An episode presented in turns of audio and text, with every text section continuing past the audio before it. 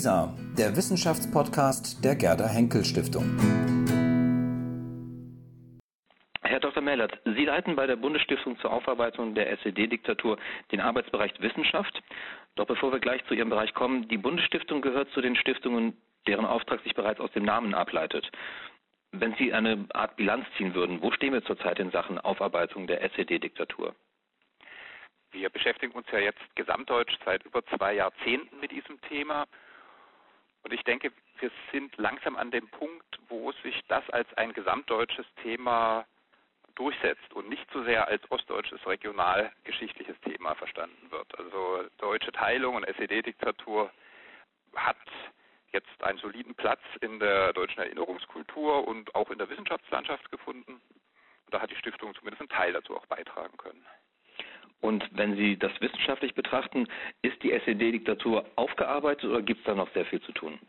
Das ist natürlich immer schwierig, wenn man einen Vertreter einer Institution fragt, die gerade diesen Auftrag hat. Man wickelt sich ja nicht selbst ab. Aber ohne praktisch die beiden Diktaturen dadurch gleichsetzen zu wollen, die beständig neuen Fragen an den Nationalsozialismus jetzt seit über 60 Jahren zeigt, dass auch die Perspektive auf die SED-Diktatur längst noch nicht so komplex und fertig ist, dass man sagen kann, in ein paar Jahren haben wir die so ausgeleuchtet, dass es keine weiteren Forschungen mehr bedarf.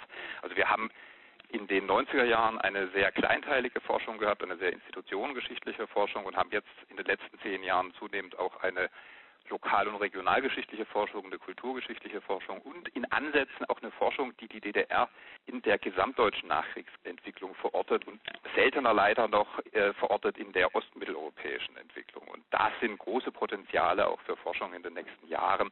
Ja, letztlich meines Erachtens in Jahrzehnten. Also die DDR ist keine Fußnote der Geschichte, wie teilweise vermutet worden ist. Die Arbeit der Stiftung beruht im Wesentlichen auf zwei großen Säulen. Die eine davon ist eben die Projektförderung. Die andere Säule besteht eher aus Veranstaltungen, Publikationen, die sie unterstützen. Wenn wir ganz kurz zu der ersten Säule kommen, die Projektförderung, können Sie das ein bisschen spezifizieren, welche Projekte gefördert werden?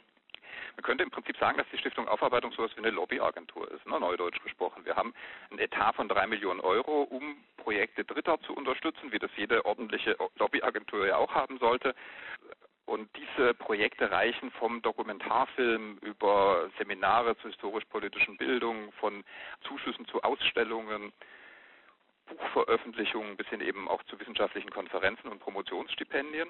Und das sind jährlich so um die drei Millionen Euro und sehr breit aufgestellt. Da sind wir im Prinzip so eine Mischung aus Bundeszentrale für politische Bildung, Deutsche Forschungsgemeinschaft.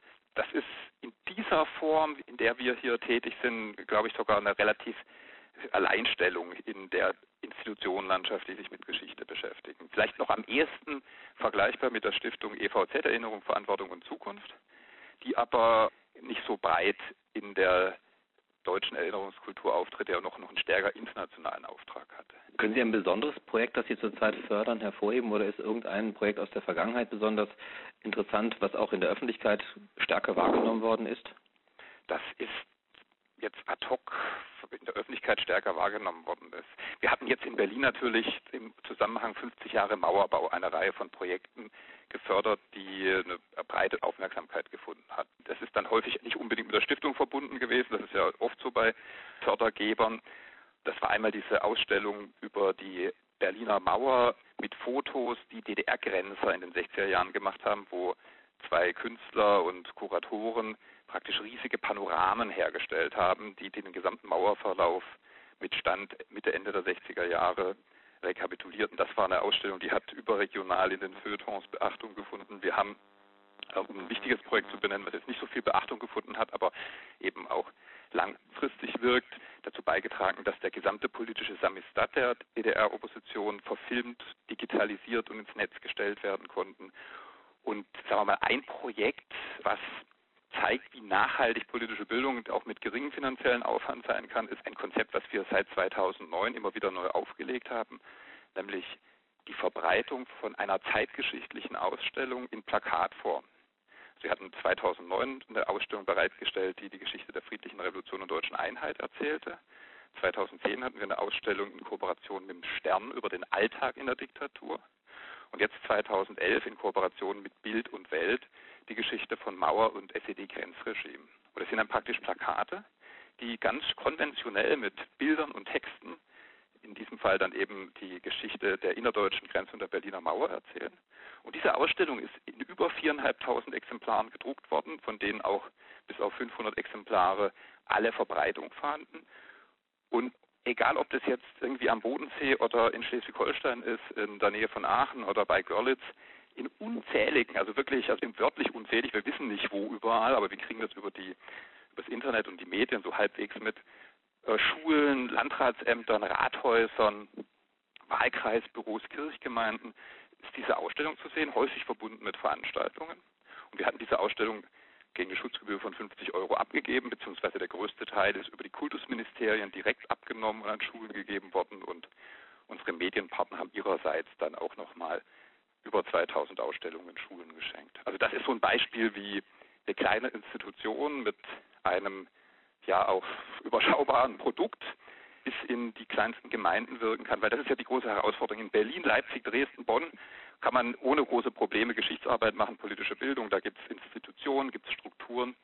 Aber wie kann man eigentlich dieses Thema in Kommunen tragen, die wirtschaftlich zu kämpfen haben, wo es jetzt auch keine Hauptamtlichen gibt, die sich um solche Themen kümmern.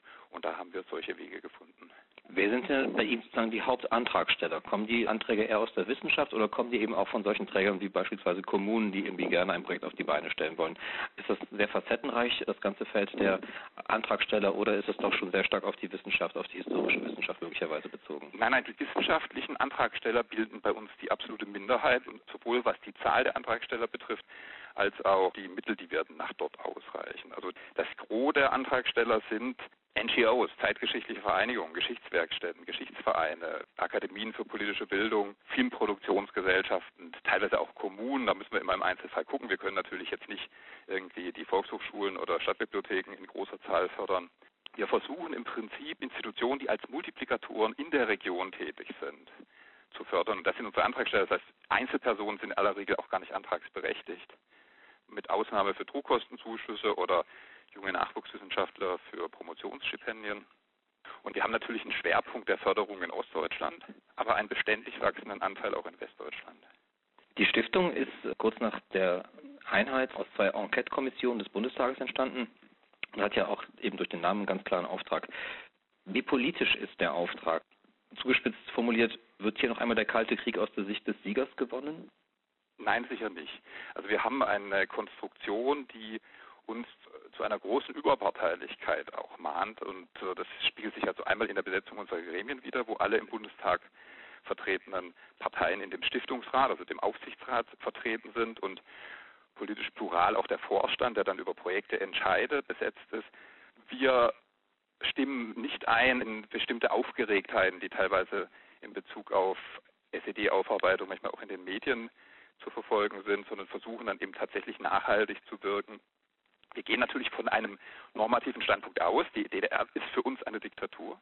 Das wird jetzt also nicht mit unseren Projekten nochmal untersucht und, und, nachgewiesen, dass es vielleicht doch nicht war oder sowas, aber wie diese Diktatur in den unterschiedlichen Phasen ausgeprägt war, welche Freiräume man hatte, welche Integrationsangebote formuliert wurden, welche Repression organisiert wurde, all das sind Dinge, die wir dann mit den Projekten, die wir fördern, ausleuchten lassen und wir würden aber doch es weit von uns weisen, zu sagen, dass wir quasi so eine Art Kampfinstrument sind, wie so eine Art Institut für Marxismus, Leninismus, umgekehrt, was die ewigen Wahrheiten verkündet, sondern wir wollen das diskursiv betrachten und Partner der unterschiedlichen Einrichtungen sein. Sie haben es anfangs schon mal angesprochen, man will sich ja sozusagen nicht selbst das Wasser abgraben, aber Ihre Stiftung hat eben einen Auftrag, das ist die Aufarbeitung ähm, der SED-Diktatur.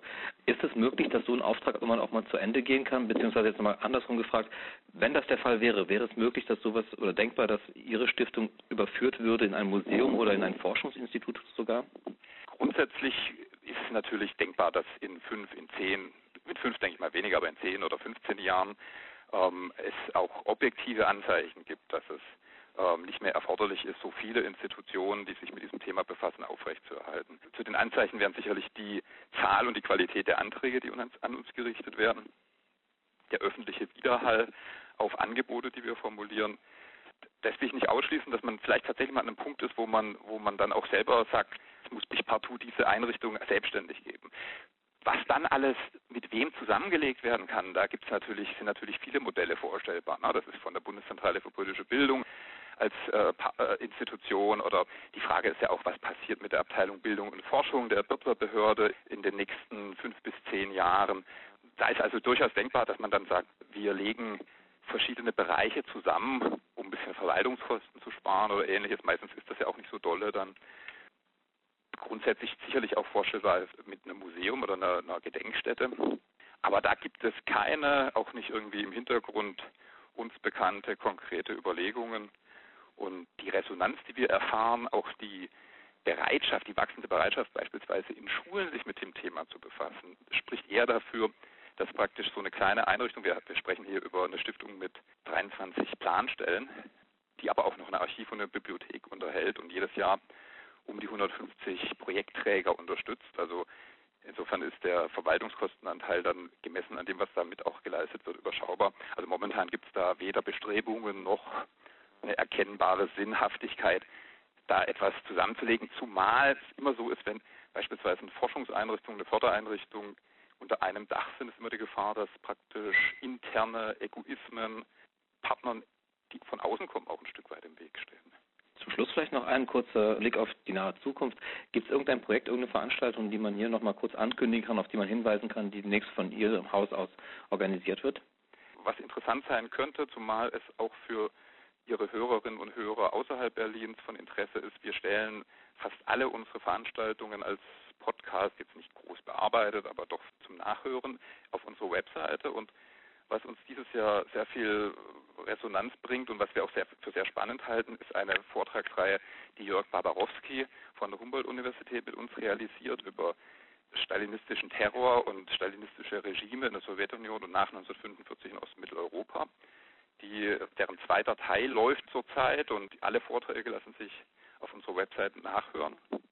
Was mir mit Blick auf Partner in Wissenschaft, politischer Bildung, die ja sicherlich auch zu Ihren Hörerinnen und Hörern am Herzen liegt, ist der Blick auf das Jahr 2014. Und zwar nicht, weil ich jetzt alle erschrecken will mit dem Hinweis, dass es dann 25 Jahre friedliche Revolution ist. Das ist auch der Fall. Aber wir haben 2014 und es könnte für viele Institutionen von Interesse sein, eine einzigartige Konstellation, um deutlich zu machen, wie europäische Zeitgeschichte miteinander zusammenhängt. Wir haben 100 Jahre Beginn des Ersten Weltkriegs, 75 Jahre Beginn des Zweiten Weltkriegs und 25 Jahre friedliche Revolution. Und all das hängt unmittelbar miteinander zusammen. Und wer über die heutige Krise in Europa diskutiert und fassungslos darauf blickt, wie alles auseinanderzubrechen droht, der sollte vielleicht solche historischen Zusammenhänge stärker machen. Und da gibt es sicherlich auch viele Partner Ihres Hauses, die da in den nächsten Jahren an einem Strang ziehen könnten. Vielen Dank für diesen Hinweis, Herr Dr. Millert, und vielen Dank für das Gespräch. Aber gerne doch.